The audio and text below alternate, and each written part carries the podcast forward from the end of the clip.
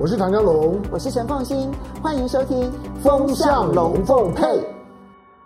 大家好，我是陈凤欣，非常高兴在周末的时候呢，跟大家聊聊天，谈一谈我在过去这一段期间所观察到的一些现象。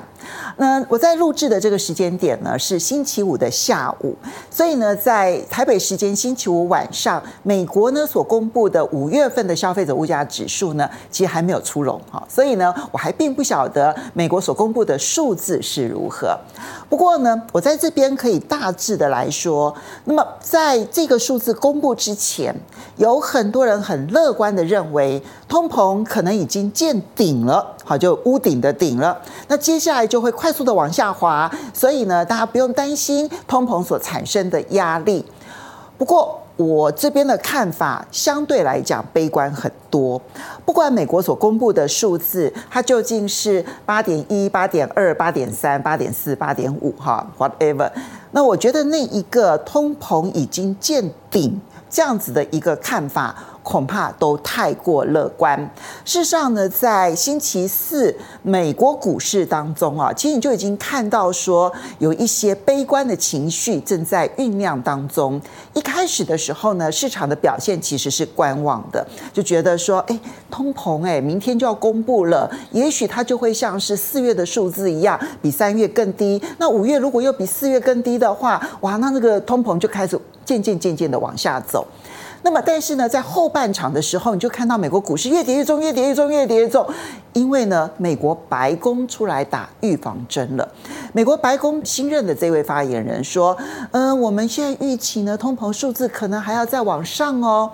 这个预防针，其实在公布三月数字的时候，曾经发生过一次。因为那时候呢，一口气跳升到八点五的时候呢，哎，市场有一点吓一跳。可在那前一天，白宫就先出来打预防针，说：“哎呀，这个都是普京通膨，然后呢，呃，我们要忍受一段时间的这个通膨。”那这一次又出来打预防针，市场就担心说：“哦。”你白宫先看到数字了，您看到的数字是不是很糟？所以你就看到美股大跌，来反映的是白宫的打预防针。不管这个预防针究竟是因为他看到更糟的数字，又或者是呢，他只是希望市场不要太过关心通膨的数字。不管是哪一个，那我这边要提的说，其实通膨在短期之内真的很难被解决。除了俄乌战争它的催化，到目前为止，其实我们看不到有结束的任何的现象之外，过去一段期间，我想我曾经跟大家分享过，Ray Dalio 呢，他其实对于历史上面的一些研究。那么在 Ray Dalio，他不管是研究大债危机，或者是研究变化中的世界秩序这几本书里头呢，他其实都提到他对于通膨这件事情。很独到的一个见解，他去解释一九七零、一九八零年代的时候的通膨，跟很多的经济学家所讲的通膨其实是不一样的一个解释因果关系。大部分的经济学家都认为，在一九七零年代到一九八零年代的时候呢，之所以会发生停滞性通货膨胀，最主要的背后原因就是因为。这个以色列呢，跟阿拉伯世界呢发生了七日战争，然后呢，这个阿拉伯世界的这些产油国欧佩组织、石油输出国组织，他们就组成了一个集体组织，然后呢，大幅度的调高油价。好，那那个时候呢，国际上面呢，制造业呢大幅度的去依赖原油，所以呢，就导致了成本所推动的通膨。那这件事情导致了一九七零年代一直到一九八零年代初期的那一个严峻的通膨现象。而且因为是成本带动的，所以呢，你甚至于没有办法借由压抑需求这件事情，然后来减缓通膨。于是你就看到说，通膨的这个。情势一直到最后，那么用极高的利率，然后呢，造成了衰退，才压抑了通膨。可是呢，Ray Dalio 的解释不是如此。大家不妨来思考一下 Ray Dalio 的解释。我觉得这个解释有它相当的解释力，而这个解释正好可以拿来看整个现在全世界面对的问题。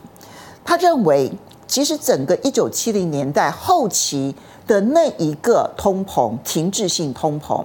是一九七一年美国决定脱离金本位制所导致的。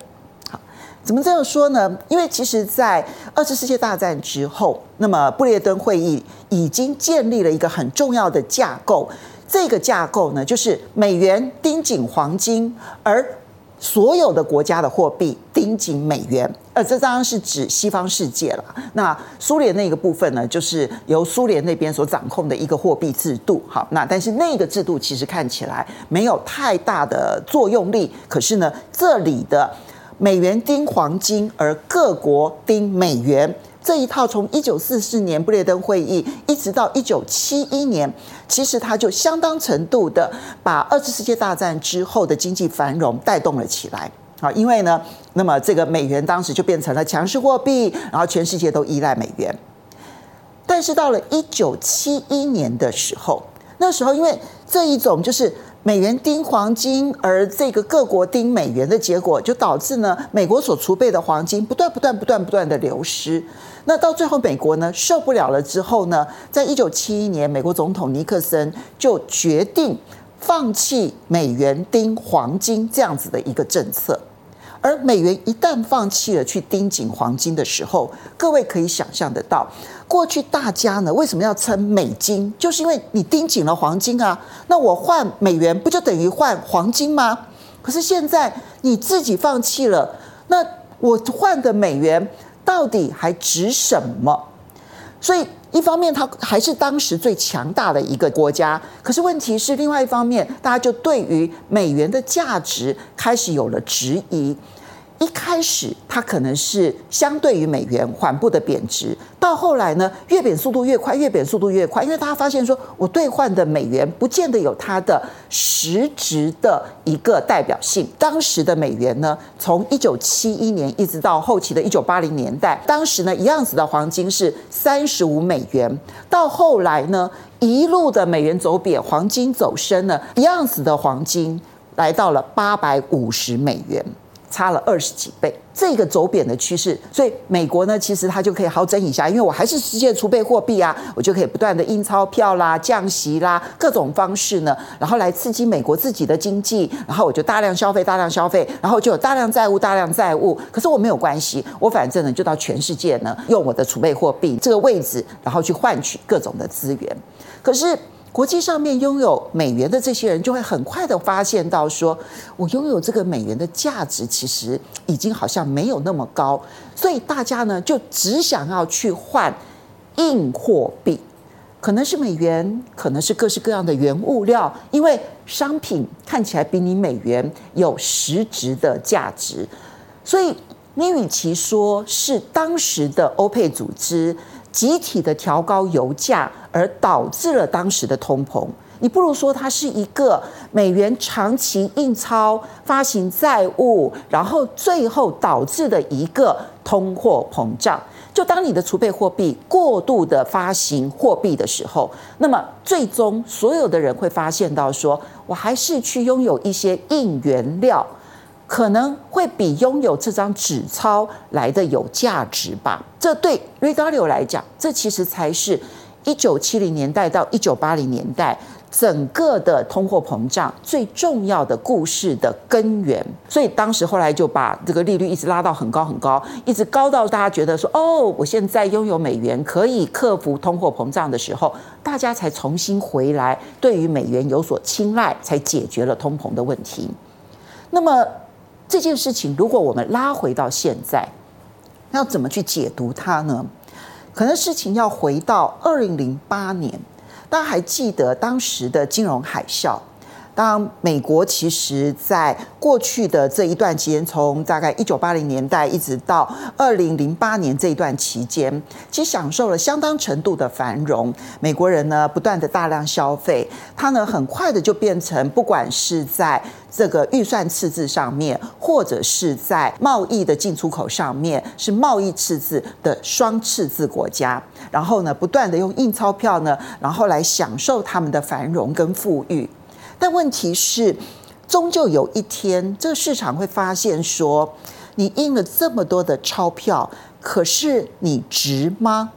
这件事情终究会浮上台面。其实，二零零八年呢、哦，他认为是一个很重要的关键的转折年。其实呢，就是一个大泡沫的一个崩裂了之后，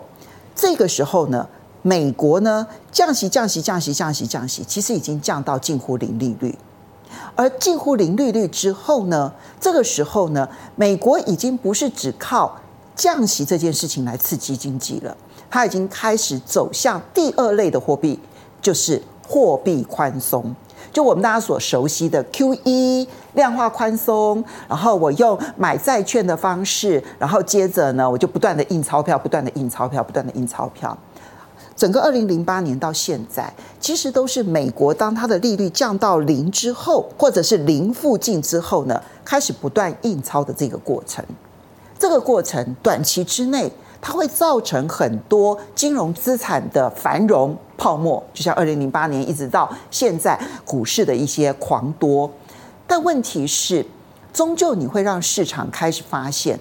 我拥有就算是账面上的美元，都不见得是适当的。我可能开始要转趋于去追逐原物料。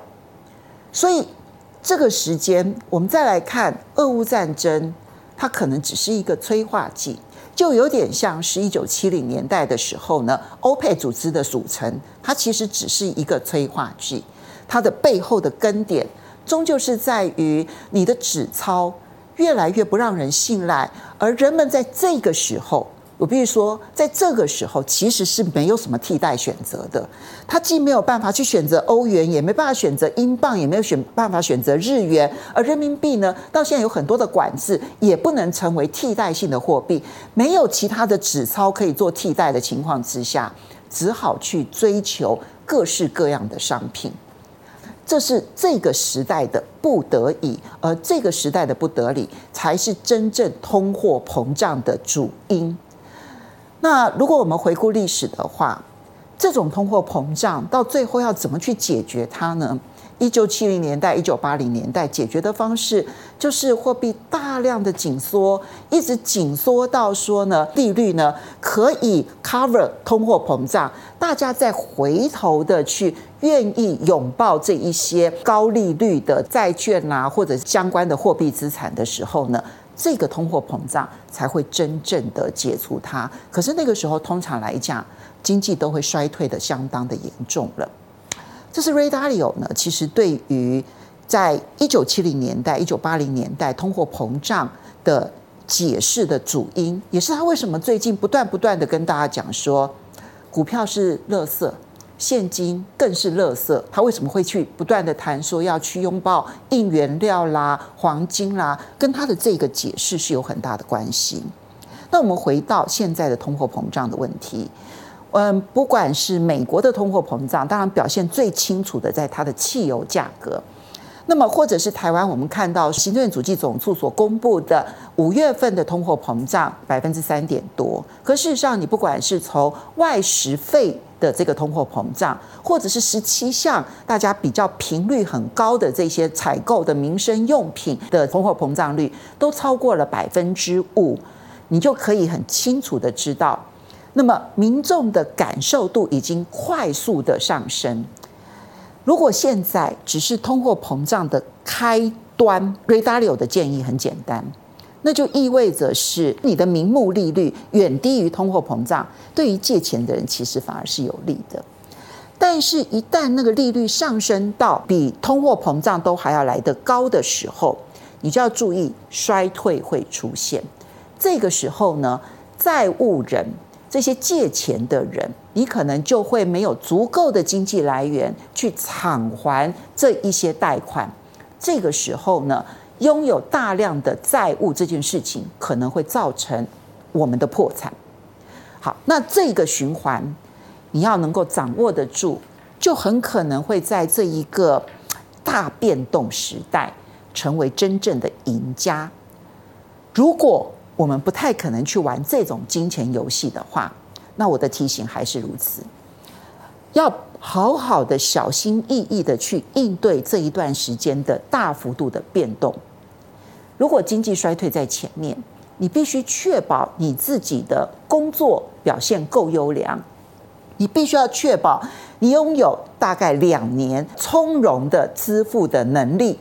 不管你是要支付贷款，或者是要支付其他的生活相关的支出，在这种情况之下，我们才能够比较安全的去度过这一个大通货膨胀时代。这可能是一个我们一生当中很少见的会经历的大变动。一生当中这种大变动处理得好，至少我们不会成为输家。这是我在这一段期间感受非常深刻的，那想要跟大家来分享，谢谢大家今天的收看，不要忘了。